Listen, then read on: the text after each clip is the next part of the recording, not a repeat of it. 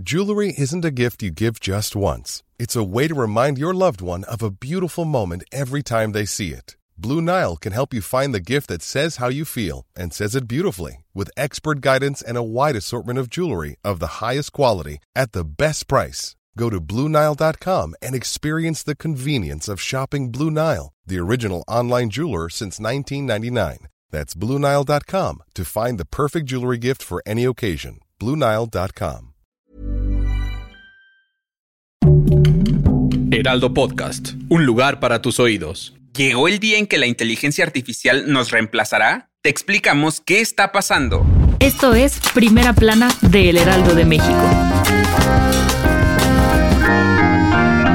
La Organización para la Cooperación y el Desarrollo Económicos, OCDE, anunció el riesgo que representa la inteligencia artificial en el mercado laboral. La organización alertó que hay una gran posibilidad de que el 27% de los trabajos humanos se puedan automatizar con tecnología de inteligencia artificial. ¿Qué pasará con los trabajadores? En un estudio de perspectivas de 2023, la OCDE señala que la aplicación de inteligencia artificial aún es baja dentro de las empresas. Sin embargo, hay una posibilidad de crecimiento de trabajadores con habilidades de inteligencia artificial que podrían revolucionar el empleo actual. La OCDE también explicó que se deben recopilar más datos para un mejor uso y adopción de la inteligencia artificial para entender el tipo de necesidades y cambios que permitan su uso. Los trabajos que podrían verse afectados por la inteligencia artificial son los manufactureros y financieros. ¿Crees que nos reemplazará? Si quieres estar bien informado sobre las elecciones del próximo año, no te pierdas la cobertura Ruta 2024 a través de todas las plataformas del Heraldo de México. Escríbenos en los comentarios qué te parece este episodio.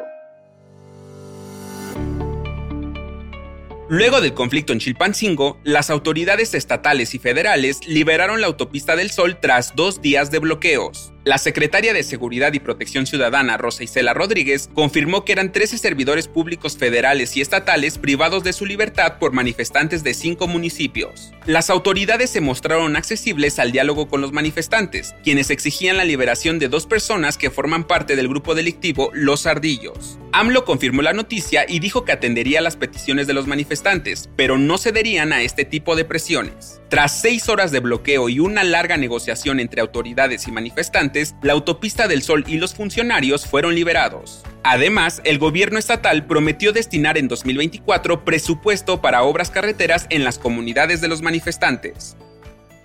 En otras noticias, terrible tragedia. Ayer, cinco mexicanos murieron en un accidente aéreo luego de que un helicóptero se estrellara cerca del monte Everest y todos los tripulantes, incluido el piloto, murieron en el impacto. Autoridades ya rescataron los cuerpos para ser repatriados a México. En noticias nacionales, una menor de 6 años murió en una clínica en Playa del Carmen, Quintana Roo. La víctima fue prensada por un elevador luego de ser trasladada en una camilla. El IMSS publicó un comunicado para externar sus condolencias a la familia y lamentar la tragedia. Además, informó que la empresa responsable del mantenimiento es Citrabem. Y en los deportes, Lionel Messi podría estar en la final de la Copa Oro. El astro argentino y campeón del mundo sería presentado de manera oficial en la Major League Soccer el próximo domingo 16 de julio como jugador del Inter de Miami.